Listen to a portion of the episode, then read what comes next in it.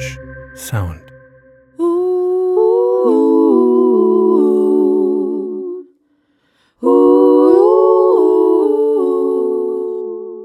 Leben passiert, während wir andere Dinge planen.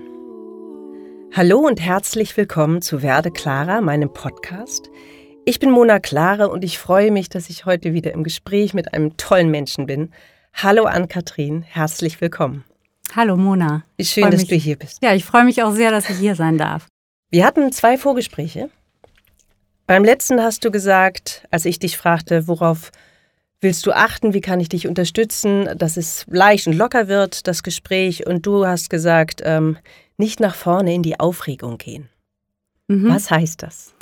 Ähm, das heißt, dass ich, wenn ich nach vorne mich beuge, also man muss sich das jetzt optisch vorstellen, ich sitze auf einem Stuhl und ähm, beuge mich mit dem Oberkörper nach vorne. Und daran merke ich, aber wenn man geschult ist, auch der andere, dass ich in eine angestrengte Position gehe. Also ich bin dann nicht mehr entspannt und verliere mich dann auch manchmal, weil ich dann irgendwas angestrengt rüberbringen will oder ähnliches. Und jetzt merke ich jetzt, okay, jetzt ne, lege ich mhm. oder lehne mich bewusst zurück, spüre die Lehne hinter mir und ähm, kann dadurch mich selber bewusster wahrnehmen. Mhm.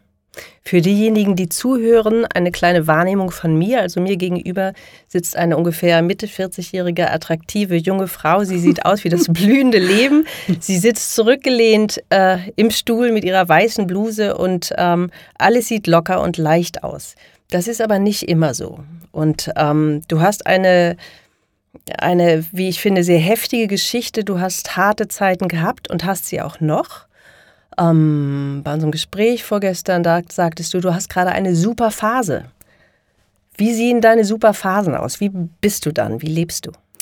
Äh, super Phase bedeutet für mich, dass ich wenig Schmerzen habe. Also ich habe chronische Migräne und ähm, es gibt Phasen, wo ich wirklich jeden Tag Schmerzen habe und sehr stark eingeschränkt bin in meinem Leben und jeder Tag, der ohne Schmerzen ist, ist für mich irgendwie so ein Geschenk. Mhm. Und äh, ich neige dann auch sehr schnell wieder in alte Muster zu verfallen, dass ich nämlich zu viel mache und mhm. nicht, ich blende dann halt diese, diese Krankheit komplett aus, mhm. die aber ja immer da ist.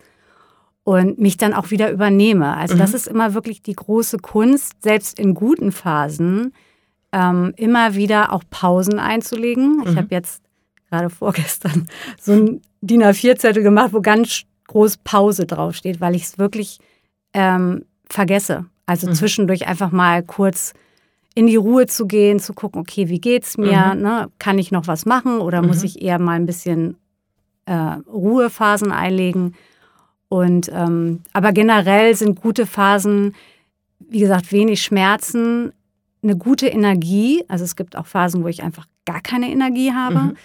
Und ähm, ja, dass ich so ein bisschen normaler in Anführungsstrichen leben kann. Also, mhm. dass ich mich mit Menschen, mit Freunden treffe, ähm, dass ich äh, auch mal ein bisschen Sport machen kann, dass ich äh, längere Spaziergänge, also für mich sind das dann so vier bis fünf Kilometer, äh, machen kann, mhm. ohne dass ich danach dann flach liege, weil mhm. es einfach zu viel war. Das mhm. sind, ja, also ich kann dann mehr so am Leben teilnehmen. Mhm. Du hast mir auch gesagt, deine Freunde rechnen schon ganz lange nicht mit dir am Abend weil du ja. abends nicht oft nicht kannst oder ja. zu müde bist. Ähm, du hast gesagt, also du leidest an Migräne. Du hast mir erzählt, mit 17 ging das los. Du hast es das erste Mal wahrgenommen. Du warst noch Schülerin. Dann hast du studiert und äh, du sagtest, im Studium ging das gerade noch. Du hattest Migräneanfälle, mhm. aber du hast es äh, sozusagen geregelt mit Medikamenten auch. Und als du im Arbeitsleben warst, du warst in der Fotoproduktion, ne, glaube ich, mhm. im Foto- und Filmbusiness und äh, hast da geleistet und geschaffen und äh, warst super top in deinem Job. Hattest du Phasen, äh, Anfälle, Migräneanfälle, die gingen über das Normalmaß weit hinaus? Richtig? Ja, während der Phase auf alle Fälle. Mhm. Ähm, also die waren auch gehäuft oder sie wurden immer häufiger und äh, zum Teil dann halt auch gar nicht mehr mit Medikamenten behandelbar. Also ein Medikament kann, kann helfen, muss aber nicht. Mhm. Und es gibt auch manchmal so eine Abnutzung in Anführungsstrichen. Mhm. Ähm, ja, und irgendwann, also ich weiß, es gab bei jedem Job immer so Phasen, wo ich dachte, ich kann das nicht mehr, ne? Also mhm. weil diese Schmerzen halt einfach auch so zermürbend sind. Und ähm, ja, aber man funktioniert dann doch mhm. irgendwie immer weiter. Und mhm. als ich dann meinen Mann kennenlernte, war das so das erste Mal, dass der das mal so ein bisschen in Frage gestellt hat. Kannst du überhaupt arbeiten in mhm. dieser Verfassung, in der mhm. du dich befindest? Also, mhm. äh, wenn ich gerade wieder einen Migräneanfall hatte. Und äh, ja, eigentlich geht das nicht. Ne? Mhm.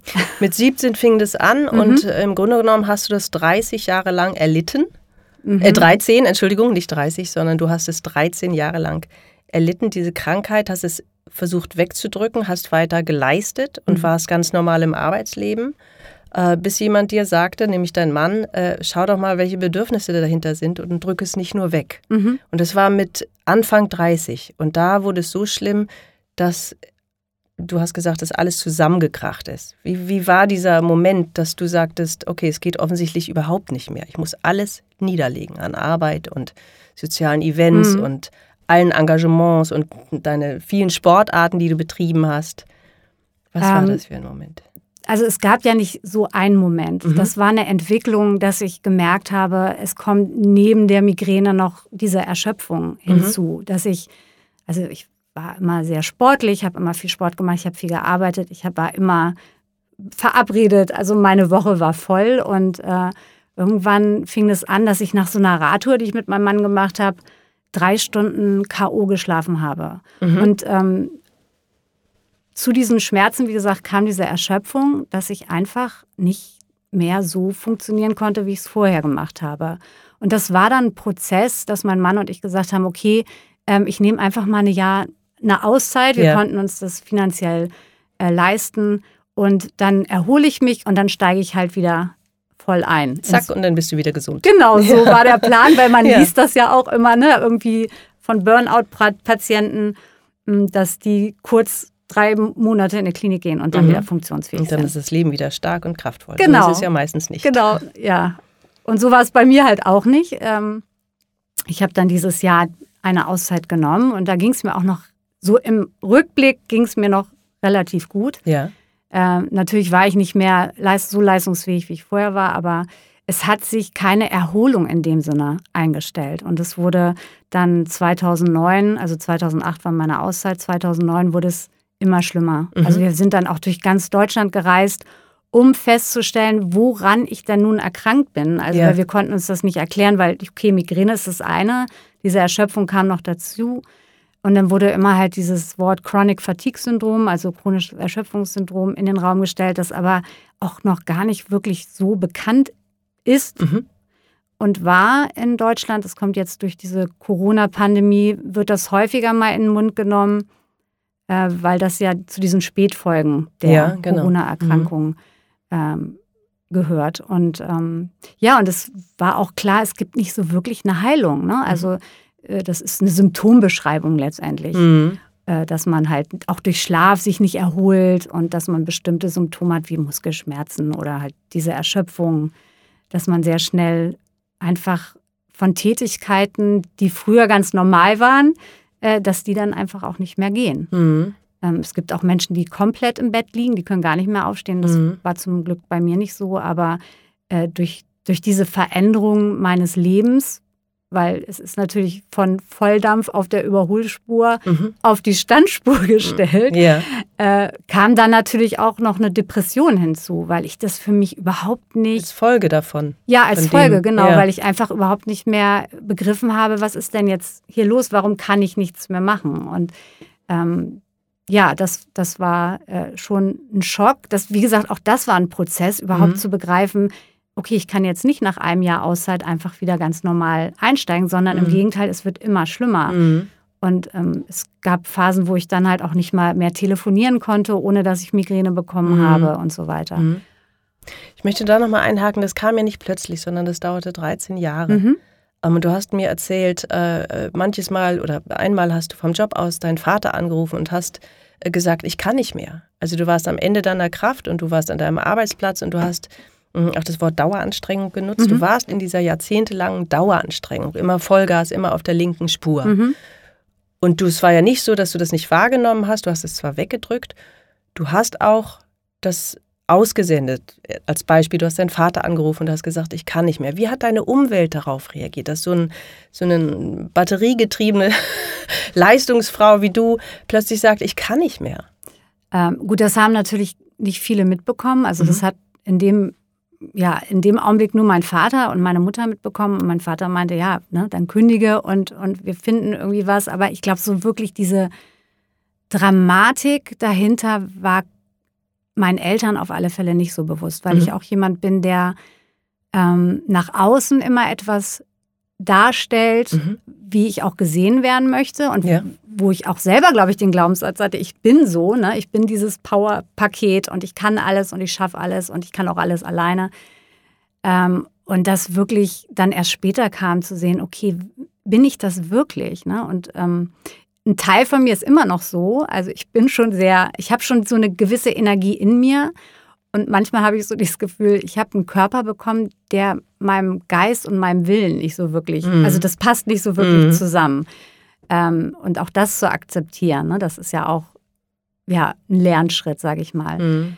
Ich glaube schon, dass Freunde äh, manchmal oder äh, dass Freunde mehr gesehen haben als ich und dass sie mir das auch teilweise gespiegelt haben, dass ich aber überhaupt nicht offen dafür war. Ja, du also, wolltest es nicht hören. Nee, ich mhm. war da nicht offen für und ich habe gedacht, ja, läuft ja alles, ne? Und ähm, geht ja alles. Und ich habe das, ich konnte mich nicht mehr von oben, von so einer Metaebene betrachten. Also mhm. konnte ich vorher auch nicht, das habe ich ja später gelernt. Aber ich war so voll drin in diesem Hamsterrad, mhm.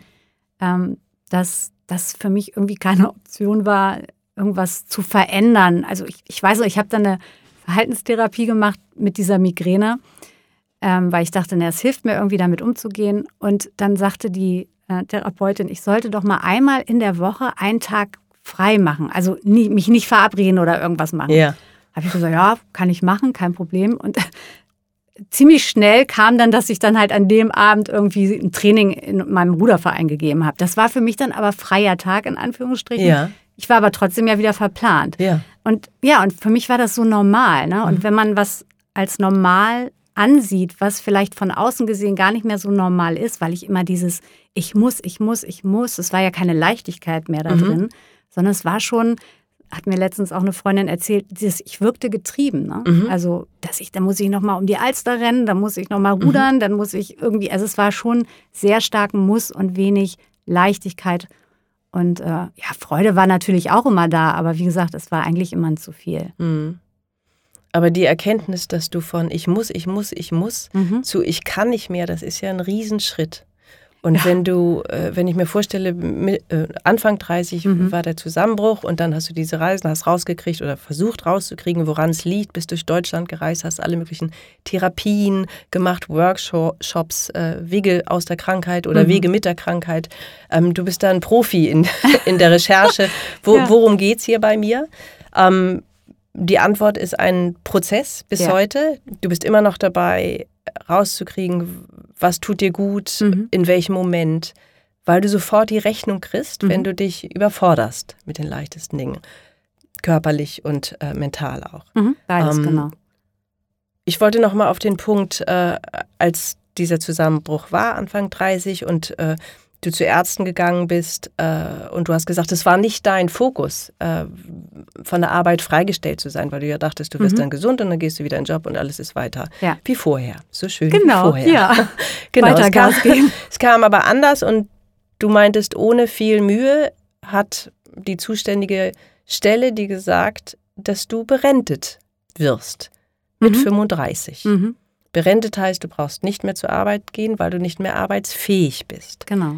Und zwar unbefristet. Und das war, wie war deine erste Reaktion auf dieses äh, Papier, was es vielleicht nur ist, dass da steht, mit 35 berentet zu sein, und zwar bis zum Beginn der Altersrente. Mhm. Ja, das war ja natürlich auch, also es gab ja erst diese Berentung, diese Erwerbsminderungsrente, die für zwei Jahre galt. Das war, also ja, es ging so flott irgendwie über die Leber. Das wurde mir eigentlich mehr in den Schoß gelegt, mhm. sage ich mal. Oder, ähm, so kam es dir vor? So kam es mir vor. Äh, es war jetzt nicht mein Ansinnen, sondern der Gutachter, zu dem ich gegangen bin, äh, der das für die Rentenkasse prüfen musste, der hat es einfach so für äh, den war das entschieden. Klar. Für mhm. den war das total klar. Mhm.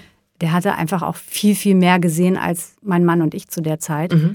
Und dann nach, ich glaube, zwei Jahren, als dann diese Befristung ablief, kam dann halt, ähm, musste ich natürlich nochmal zu diesem Gutachter und dann kam halt diese Berentung auf ja, bis zum eigentlichen Renteneintritt. Mhm. Und das war schon ein Schock für mich, aber auch für meinen Mann. Meinte er auch, dass es auch ihn schockiert hat, wie, ja, wie krass das eigentlich ist, ne? was, was auch ja, mein, mein Zustand betrifft. Und ähm, es ist natürlich so, dass alle anderen voll im Leben sind und mhm. da gerade irgendwie, ich meine, ich wollte nie Karriere machen, aber halt natürlich ihren Job haben und Kinder kriegen und so weiter. Und äh, für mich war das, also das habe ich erst später gemerkt oder wahrgenommen, dass es ja so ein ganz großer Schamfaktor ist. Mhm. Nicht mehr Teil der leistenden Gesellschaft zu sein mhm. und da diesen Status Rentnerin in Anführungsstrichen oder Erwerbsminderungsrentnerin zu bekommen, wie in so eine Schublade gesteckt zu werden, der äh, nicht funktionierenden Teil der Gesellschaft. Und das macht schon viel mit einem. Also mit mir hat das schon viel gemacht.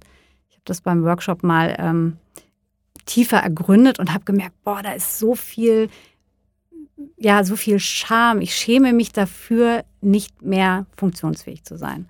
Und das hat natürlich ganz stark mit diesem Leistungsgedanken zu tun, mit dem ich aufgewachsen bin, der auch irgendwie Teil meiner DNA ist, weil den kriege ich auch heute nicht raus, nach diesen ganzen Jahren, die ich mich ja schon damit beschäftige. Ja. Und ähm, ja, das ist so ein ganz großer Faktor halt. Ja, du kommst auch aus einem Elternhaus, wo alle sehr leistungsorientiert und berufsorientiert auch waren, richtig? Ja. Ja. Mhm, wo das völlig normal ist, dass man richtig Gas gibt im Beruflichen und sich engagiert sozial und an Kulturevents teilnimmt und immer auf dem Laufenden ist. Ja, also Leistung war halt einfach wichtig, ne? gerade was so das Berufsleben angeht. Mhm. Und ähm, mein Vater ist halt auch immer sehr äh, leistungsorientiert gewesen, jetzt gar nicht so gelebt, aber es wird immer vermittelt. Zum Beispiel, dass wir studieren, mein Bruder und ich, war immer nur so eine Selbstverständlichkeit. Mhm. Äh, was ja aber gar nicht selbstverständlich ist. Mhm. Aber so, man hat immer dieses Bild, dem man irgendwie genügen möchte. Mhm. Und will. Und ähm, da macht man, also ich habe mir da wenig Gedanken gemacht, okay, was passt denn eigentlich zu mir? Für mhm. mich wäre vielleicht eine Lehre viel besser gewesen, mhm. weil ich ein sehr pragmatischer Mensch bin, der gerne anpackt und gar nicht dieses Theoretische vom Studium oder mhm. vielleicht nach der Lehre. Mhm. So, das, ähm, ja, und das war dann sehr vorgegeben, für mich jedenfalls gefühlt. Und dadurch kam dann auch dieser Leistungsdruck immer, auch was Zensuren anging und so mhm. weiter. Ne? Mhm. Und das ist irgendwann drin. Also das heißt, also ich habe das total inhaliert, äh, dass selbst jetzt noch, wo ich ja eigentlich keine Leistung mehr erbringen kann, ähm, dass ich immer noch von Leistung getrieben werde. Mhm. Also ich will was besonders gut machen mhm. oder perfektionistisch oder mhm. so. Ich stelle gerade fest, es sind auch 13 Jahre, die vergangen sind seit dieser Berentung Mitte 30 sind auch die drei, also 13 Jahre sozusagen damit gelebt, dann der Zusammenbruch und jetzt sind wir 13 Jahre später und du lebst damit. Elf, und ne? Ach so, also die Berentung kam 2010. Ah, okay. Hm. Ah, okay. Ja, ja. Okay, nicht ganz. Aber so in dem, ja, bin genau, ich so gut im Rechnen. Sind einige Jahre auf alle Fälle schon vergangen. Okay, das heißt, du lebst schon ganz lange mhm. damit und du hast immer noch diesen Ich-muss-Antrieb oder ja. dieses Gefühl, äh, was, glaube ich, sehr viele Menschen kennen, dieses ähm, ich leiste und deshalb bin ich wertvoll. Mhm, genau. Und du leistest jetzt nicht mehr im Sinne von beruflicher mhm. Leistung. Du kannst äh, auf einer Party, wenn du auf eine Party gehst, weiß ich gar nicht, ähm, nicht davon erzählen, wie toll du bist im Beruf und welche tollen Quartalszahlen du geschafft hast, nee. sondern da, bei diesem Thema kannst du einfach nicht mitreden. Ich denke auch, das ist äh, ungewohnt oder ungewöhnlich für Menschen, die dich nicht kennen, weil du wirklich, du siehst überhaupt nicht krank aus. Du siehst im Gegenteil aus wie das blühende Leben. Du mhm. siehst sehr gesund aus. Das heißt, du musst dich erklären, oder?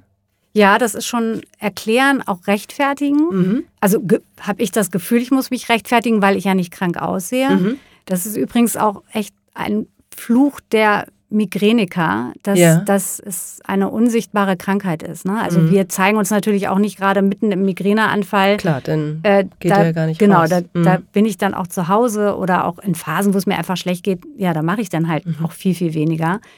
Und, ähm, und ich möchte natürlich auch ein Stück weit nicht dieses Kranke in Anführungsstrichen mit nach draußen nehmen in meine ja. sozialen Kontakte ja, oder, oder so vor dir hertragen. Auch, genau, ne? und, mhm. und so, ich, no, mir geht schlecht. Also deswegen war es natürlich auch ganz lange schwer für mein Umfeld zu verstehen, wie schlecht es mir eigentlich wirklich geht, weil ich auch wenig darüber gesprochen habe. Mhm.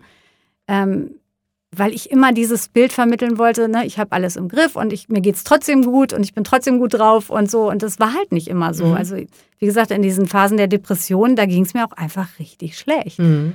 Und, äh, und mich jetzt, deswegen war ich jetzt auch so aufgeregt vor diesem, vor diesem Gespräch, weil das schon ein Schritt ist, sich auch mit einem zu zeigen. Ne? Also auch zu sagen, okay, ich hatte Depressionen oder ich hab, verspüre diesen Charme, mhm. äh, dass ich berentet bin. Und ich merke auch, ich kriege eine Gänsehaut, wenn ich mhm. das sage. Mhm. Das macht was mit mir. Ja, das glaube ich. Und ähm, trotzdem finde ich es einen ganz wichtigen Schritt auch für mich, mich damit zu zeigen. Und mhm. äh, das mache ich und das versuche ich auch im Freundesverwandten, Bekanntenkreis immer mehr ähm, mich zu zeigen mit allem, was ich bin. Und das ist nicht nur diese strahlende, energievolle Ankatrin, sondern das ist auch, ich bin auch manchmal verzweifelt über mhm. meinen Zustand. Das hat nicht Priorität so, mhm. also es ist nicht, dass ich dauerdepressiv ähm, bin. Aber es gibt Phasen, wo, wenn es mir besonders schlecht geht, das ist schon manchmal auch schwer einfach. Mhm. Ne?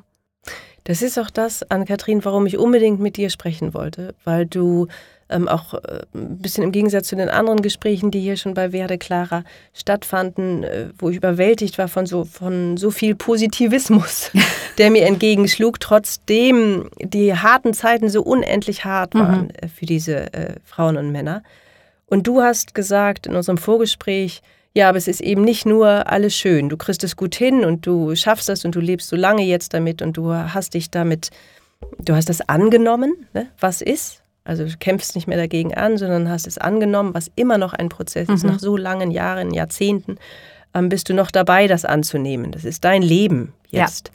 Und du hattest dir das ganz anders vorgestellt. Und das ist schon so lange so. Ähm, dass du gesagt hast, es gibt auch die andere Seite. Es gibt die dunklen Tage und die sind auch da und mhm. die werden vielleicht auch da bleiben. Und da gilt es darum, die anzunehmen und zu sagen, ja, jetzt kommt wieder ein dunkler Tag, jetzt kann ich wieder nicht die Verabredung einhalten, weil von jetzt auf gleich du dich hinlegen musst und zwar Stunden oder vielleicht auch einen Tag oder zwei mhm. Tage. Ja. Und du, du kannst nicht planen. Dein Leben ist bestimmt von einer Krankheit, die so deutlich mit dir spricht, dass es keine Diskussion gibt, oder? Ja, definitiv. Wie, wie schaffst du das, das anzunehmen?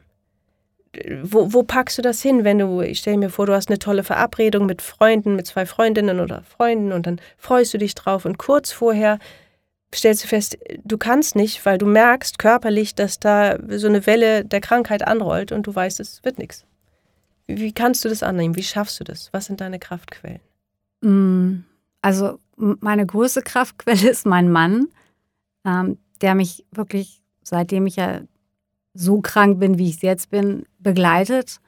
Und ähm, ich weiß auch noch, als ich diese heftigen Depressionen hatte, ziemlich am Anfang der Krankheit, dass ich nicht für mich aufgestanden bin dann, sondern für meinen Mann. Und ähm, mich auch immer wieder mit ihm auszutauschen und der dann auch sagt, auch die Traurigkeit darf da sein, weil mhm. das ist ganz oft eine unglaubliche Trauer da über das, was nicht mehr geht. Mhm. Und was ich ja alles schon mal machen konnte. Das ist vielleicht, wenn man es nie erlebt hat, ist es noch was anderes. Aber wenn man, also ich bin, habe super viele Fernreisen gemacht und wie gesagt auch, auch mit dem Sport. Ne?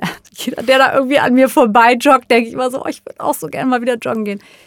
Aber dann einfach, ja, das, also einfach ist es nicht, das ist das falsche Wort, sich immer wieder bewusst zu machen, was trotzdem da ist mhm. und was trotzdem geht. Mhm. Und ähm, da verspüre ich auch wirklich ganz, ganz häufig so eine Dankbarkeit. Auch abends im Bett mache ich mir immer Dinge bewusst, für die ich an diesem Tag dankbar bin.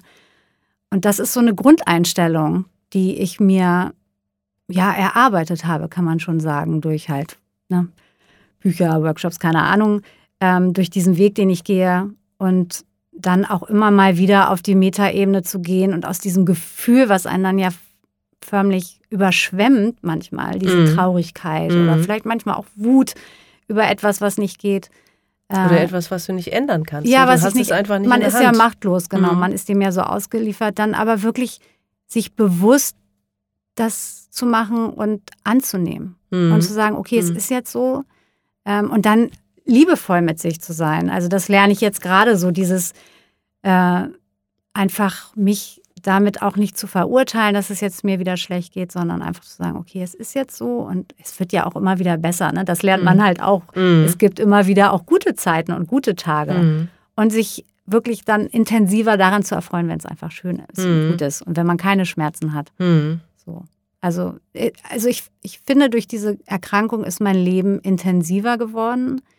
Ich bin viel wertschätzender, weil nichts mehr selbstverständlich ist. Mhm. Also es gibt Phasen, wo alles, was nicht geht, normal ist und alles, was geht, ein Geschenk. Ne? Mhm. Und ja, so ist das eigentlich. Und dafür dieses Geschenk dann einfach sehr, sehr dankbar zu sein und sich an Kleinigkeiten zu erfreuen. Ne? Wenn ich dann mhm. mit meinem Mann mal vielleicht sogar abends mal einen Spaziergang machen kann und mal Lichter sehe mhm. und nicht um sechs irgendwie dann total platt bin, dann ist das schon ein mhm. Geschenk für mich. So, ne? Mhm. Hast du gesagt, ihr feiert das immer, wenn ihr ein gutes Wochenende hattet oder einen schönen Abend draußen oder eine Reise? Äh, ja, feiern. Ich glaube, uns ist sehr bewusst, dass, dass es halt keine Selbstverständlichkeit ja. ist und ein Wert bekommen die, also Dinge bekommen anderen Wert einfach, wenn sie nicht mehr selbstverständlich mhm. ist. Es ist genau mit Gesundheit. Ne? Mhm. Wenn jemand immer gesund ist, dann weiß der diesen Wert nicht zu schätzen, weil es so normal ist. Mhm.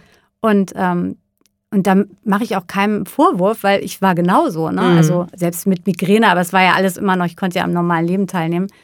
Das ist wirklich, die ähm, Erkenntnis kommt durch Erfahrung. Also wenn mhm. man es nicht selber erfährt, dann ist es ganz schwierig, das nachzuvollziehen. Mhm. Ja, so geht es mir auch, wenn ich dich höre. Ich kann mir das sehr schwer vorstellen, alles wie dein, wie dein Leben ist und diese Nicht-Planbarkeit. Mhm. Du hast auch gesagt, ähm, was du jetzt auch gesagt hast, das Leben ist nicht einfacher geworden. Es hat äh, im Gegenteil mehr Tiefe bekommen mhm. durch die Krankheit und mehr Reichtum und mehr Klarheit. Ja. Weil es bedingt, dass du klar bist, was du brauchst, auch im Umgang mit deinen Freunden, äh, was gut für dich ist und dass du dich äh, sozusagen, du, du musst richtig gut in Abgrenzung sein. Ja, das dass du nicht mitgenommen wirst ja. oder mitgerissen von Menschen, die das gut mit dir meinen. Mhm. Ja, wir sind hier die Treppen hochgegangen in die Bunch Studios im fünften Stock in der Fritschestraße, Charlottenburg und ich bin in meinem Tempo gegangen und irgendwann hast du gesagt, können wir bitte langsamer gehen? Ja. Und ich hatte das vergessen. Ich bin einfach mit meinem Tempo gegangen und du hast mitgehalten. So lange, bis du im dritten, eineinhalbten Stock gesagt hast, können wir bitte langsamer gehen. Habe ich nicht mitgezählt, aber das kann durchaus sein. Ja, ähm, da warst du sehr klar. Ja, das, das habe ich gelernt. Also das war ich früher definitiv nicht. Mhm. Da war es eher so, dass ich es anderen auch recht machen wollte. Die Tendenz ist immer noch da, mhm. ne, es anderen recht zu machen, aber ich weiß, dass ich einfach einen richtig hohen Preis dafür zahle. Mhm. Und ähm, ja, und deswegen muss ich klar sein. Und da habe ich auch gelernt, wirklich gut für mich zu sorgen. Ne? Mhm. Also, dass ich sage, okay, ich brauche Wasser auf alle Fälle, weil ich was trinken muss oder ich brauche frische Luft oder keine Ahnung, mhm. was es dann gerade ist. Oder wenn ich auf jetzt einen geplanten Geburtstag gehe, dass ich sage, du, ich komme gerne, aber ich kann einfach nicht länger als zwei, zweieinhalb Stunden, weil mhm. dann ist sonst das Risiko so groß, dass ich am nächsten Tage wirklich richtig flach liege und das ist dann nicht wert. Mhm. Und da habe ich zum Glück dann meinen Mann dabei, der dann sagt, du, mh, hm, guck mal auf die Uhr, weil ich verliere mich dann auch manchmal. Ne? Mhm. Ne? Wenn es dann, Wenn ich genieße das natürlich ja. auch endlich mal wieder Leute zu sehen, vielleicht auch Personen, die ich lange nicht gesehen habe und ja, und dann darauf zu achten, nee, überreiz es nicht, mhm. weil du musst, du kriegst die Rechnung. Ne? Also ich mhm. krieg die definitiv. Es ist mhm. nicht so, dass ich da irgendwie pokern kann oder so, sondern die kommt dann. Und ähm, ja, und trotzdem, aber dann halt die zweieinhalb Stunden, die ich dann da bin, die dann einfach zu genießen mhm. so. und mhm. dafür dankbar zu sein. Mhm. Mhm. Hinterfragst du manchmal den Sinn, warum dir das passiert ist und warum du das annehmen musst, weil da gibt es ja gar keine andere Möglichkeit, woher nee. das kommt oder warum dir das passiert ist? Nee. Also habe ich vielleicht zwischendurch mal, kann ich mich jetzt nicht mehr so dran erinnern, weil diese Frage auch gar keinen Sinn macht für mich. Mhm. Ähm, es gibt Menschen, denen geht es so, so viel schlechter als mir. Mhm. Ähm, und ich bin trotzdem, fühle ich mich gesegnet, ne? Mit mhm. ganz vielen Dingen. Also, mhm. wie gesagt, ich habe diesen wunderbaren Mann.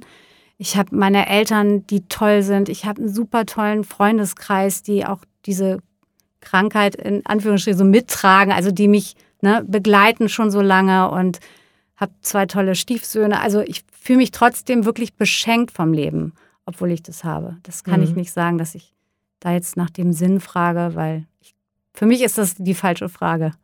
Mhm. Warum ist das so? Das Wort warum kann ja sehr unanständig sein, weil ja. es auf die Antwort keine anständige, auf die Frage keine anständige Antwort gibt. Ne? Und bringt uns das weiter, wenn wir fragen, warum?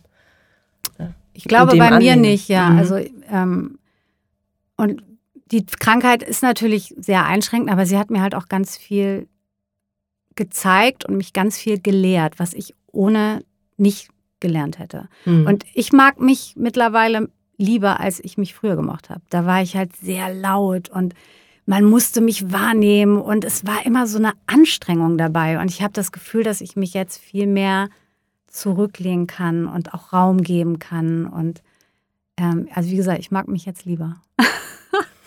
kann ich so sagen. Vielleicht ist das der Sinn, dass ich mehr zu meinem Kern komme. Also, dass ich was gelebt habe, was vielleicht gar nicht so wirklich ich bin, sondern was von außen an mich herangetragen wurde oder Erwartungen, die ich erfüllen wollte. Und dass ich jetzt viel mehr dem nahe komme und das lebe, was mich eigentlich ausmacht. Weißt du, was ich meine? Ich weiß, was du meinst. Ja, ja das, das ist vielleicht der Sinn.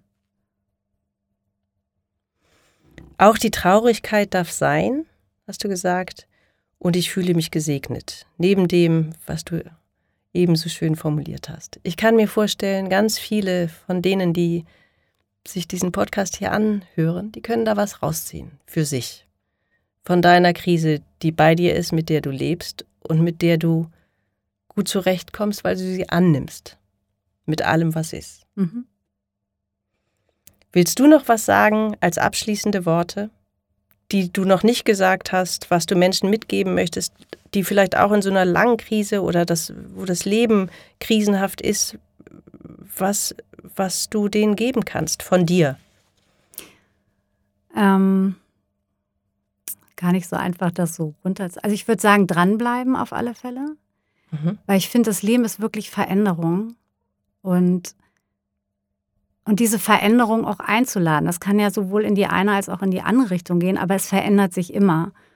Und für mich ist es total spannend, dieses Dranbleiben, weil ich erlebe, wie ich mich ständig weiterentwickle.